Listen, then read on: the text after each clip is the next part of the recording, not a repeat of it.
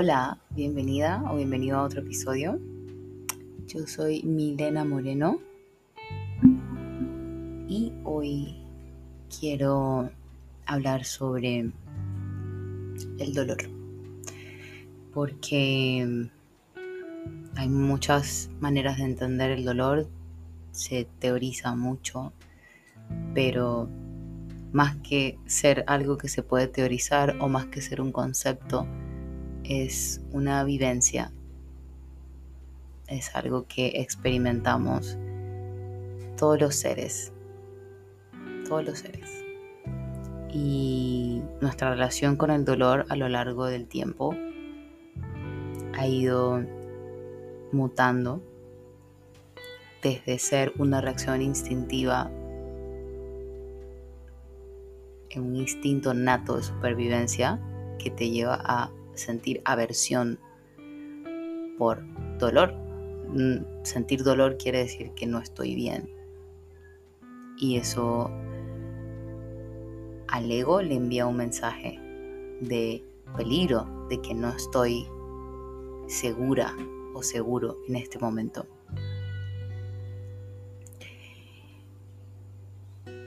Y el dolor también tiene muchas formas de manifestarse, física, emocional, mentalmente, ocurre en simultáneo.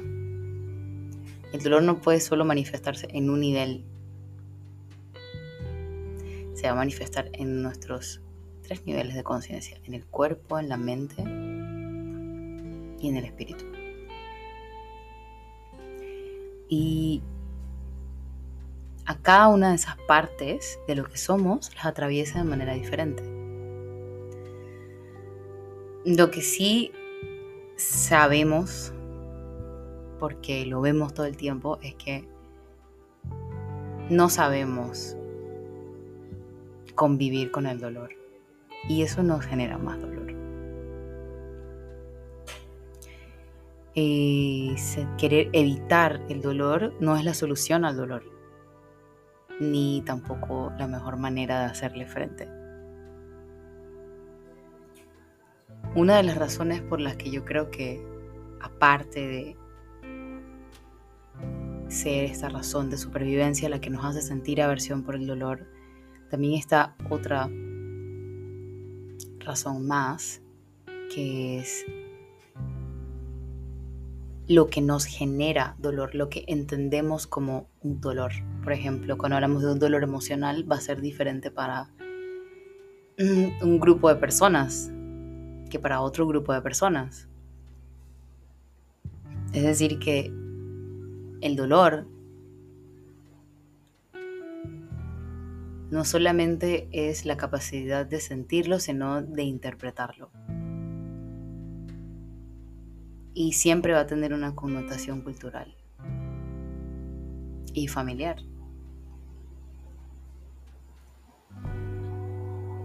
Va a depender de la historia de cada persona. Y también cada cuerpo siente diferente.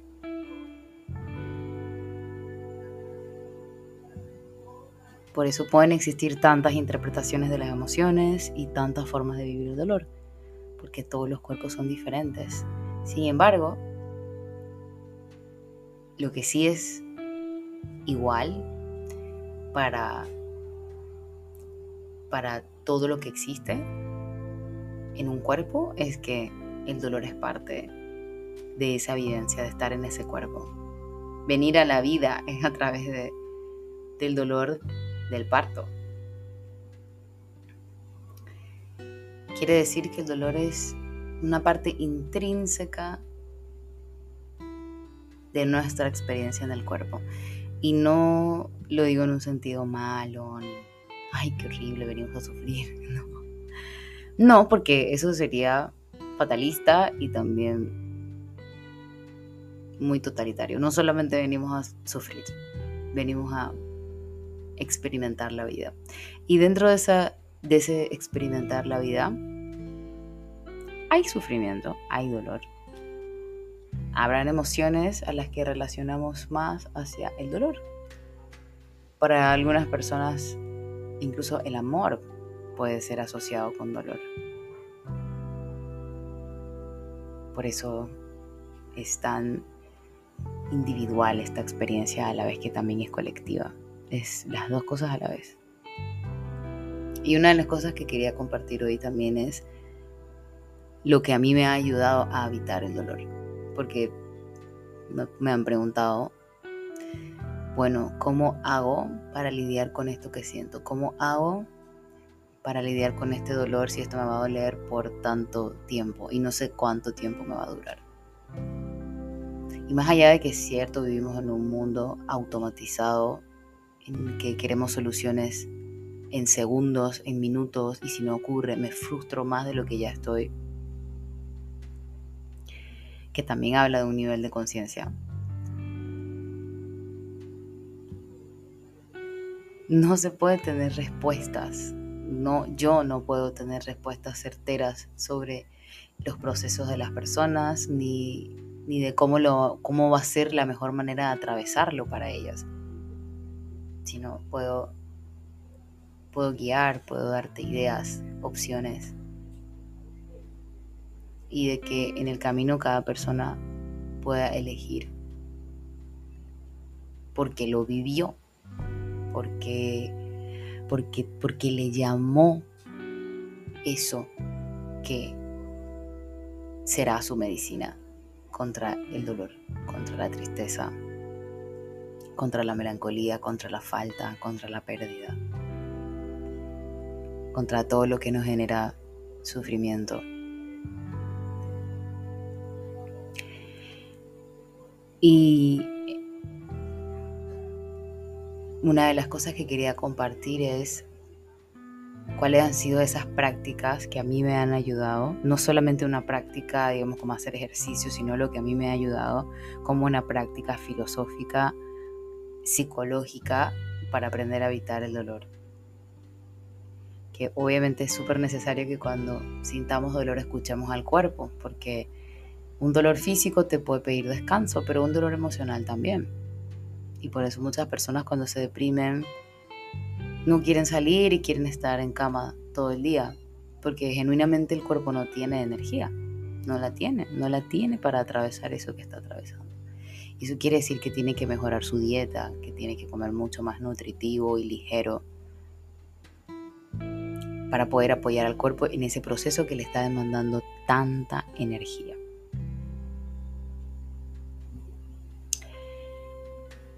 Y bueno, son una serie de reflexiones de un texto que se llama Consejos Espirituales del Maestro Tilopa.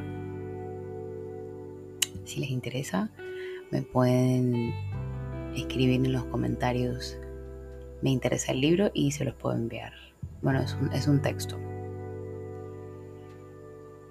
Y bueno, Tilopa, el gran maestro tibetano, enseñó a su discípulo Naropa y estos fueron sus seis principales consejos. Y estos consejos han sido en gran parte los que me han ayudado mucho a resignificar, sentir emociones, intensas que demandan de mucha energía y que muchas veces superan nuestras capacidades o parece que así lo es. Y bueno, uno de esos consejos, que más, más que todos pueden sonar consejos súper sencillos y, y simples, pero en realidad lo que lo hace difícil es practicarlos, practicarlos en la vida diaria. El primero es no recuerdes, deja ir lo que ya pasó. Cuando vivimos en función del pasado, nos quedamos atrapados en algo que no es real y que solamente puede afectarnos cuando lo recordamos por medio del pensamiento. Debemos usar el pasado únicamente para casos prácticos, como cuando recordamos una ruta o un dato que es relevante en el presente. Todo lo demás es innecesario. Y esta es una práctica muy difícil, pero se puede lograr con intención. Es, un, es como crear una memoria, es crear un, ese músculo que tienes que ejercitar para que luego eso te salga natural. No darle un significado a las cosas que ya pasaron, ya están en el pasado.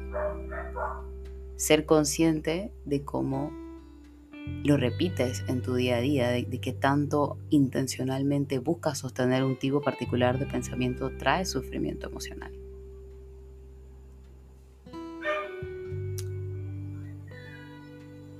Segundo consejo, no imagines, deja ir lo que puede venir. Vivir en función del futuro genera ansiedad y expectativas, lo cual se convierte en sufrimiento cuando estas expectativas no se cumplen. Es importante planear nuestro futuro, pero hacerlo sin apego a lo planeado. Otra práctica de vida muy difícil, pero que vale la pena poner en práctica. Porque esa capacidad que tenemos para preocuparnos constantemente, que también puede ser parte de nuestro instinto de supervivencia, que nos dice que tenemos que siempre sobrevivir y tenemos que tener comida y pagar el alquiler y deudas. Ese instinto de supervivencia que nos mantiene preocupándonos. También nos genera sufrimiento. Y también el soltar la expectativa de lo que hago, porque un plan A no necesariamente me asegura X resultado me puede acercar, me puede ayudar a lograr algo que quiero, pero no necesariamente va a ocurrir de la manera en la que yo lo espero. Y eso no está mal. Es lo que tiene que ser. Y para eso hay que poner en práctica los consejos anteriores también. El siguiente consejo es, es dejar ir. Dejar ir, dejar ir. Hay que dejar ir. No pensar. No pensar y dejar ir lo que sucede ahora. No pensar significa observar el presente sin emitir juicios ni ponerle etiquetas a eso que estamos percibiendo con los sentidos.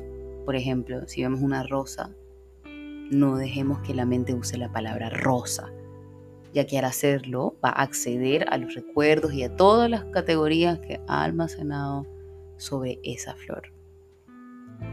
Y también te va a generar emociones. Cuando veamos la rosa o cualquier otro objeto o persona, no dejemos que la mente le ponga nombre. Y entonces podremos percibir la realidad pura y desnuda.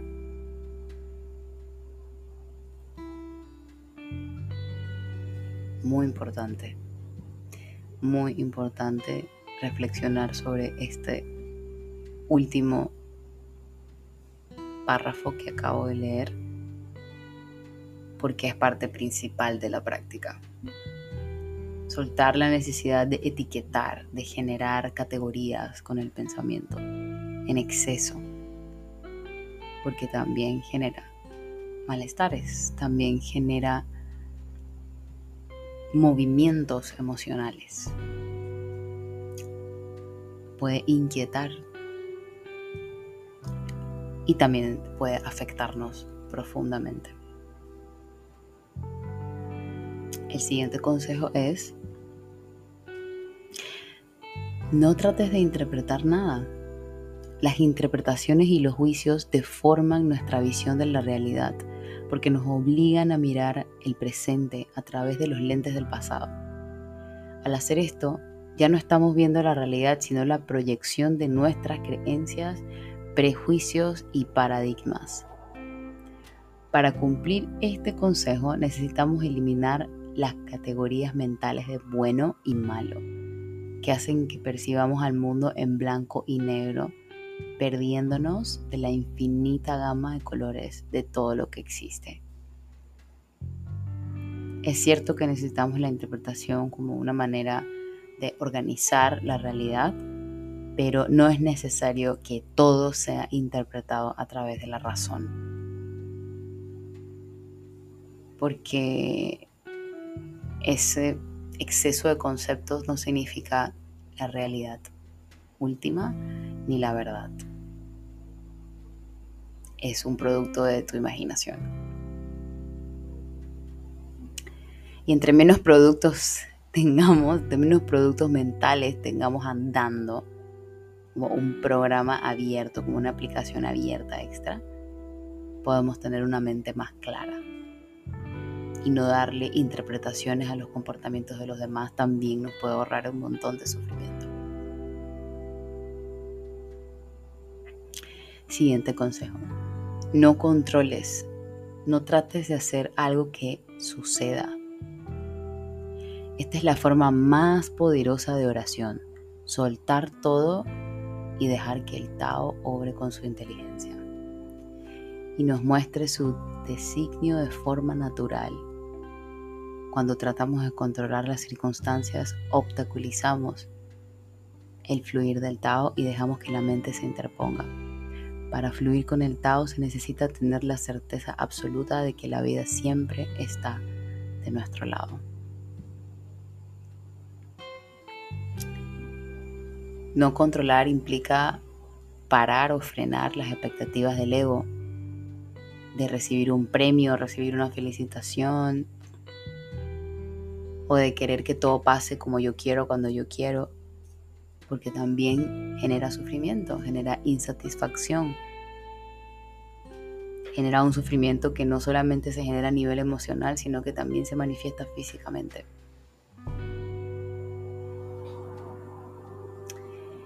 último consejo del maestro Tilopa es descansa y relájate ahora. El sexto consejo nos habla de soltarnos y fluir en el río de la vida en vez de nadar contra la corriente. Esta es la entrega total. Cuando lo hacemos conscientemente, la vida empieza a encontrar el rumbo por sí sola y nos lleva a experiencias a experiencias nunca antes imaginadas. Igual que en el consejo 5, necesitamos tener fe en la vida y dejar que ésta nos lleve en sus brazos.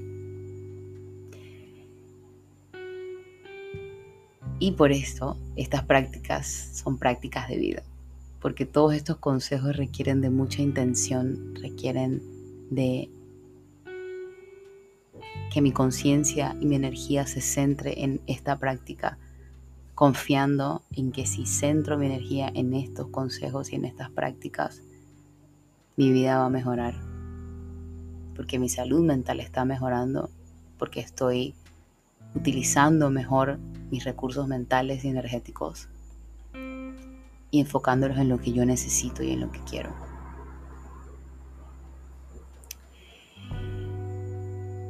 aparte de estos consejos, obviamente hago otras cosas también para lidiar con mis emociones, como prácticas eh, respiratorias, desde el yoga, el chikung.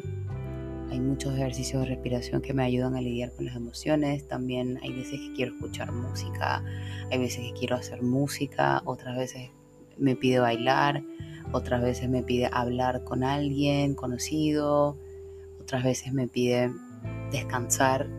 Por eso es importante aprender a escuchar al cuerpo. Y todo esto lo podremos hacer si ponemos en práctica estos consejos.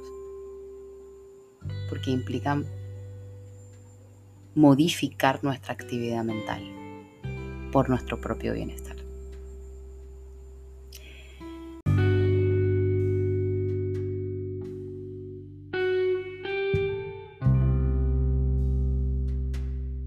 hasta el próximo episodio.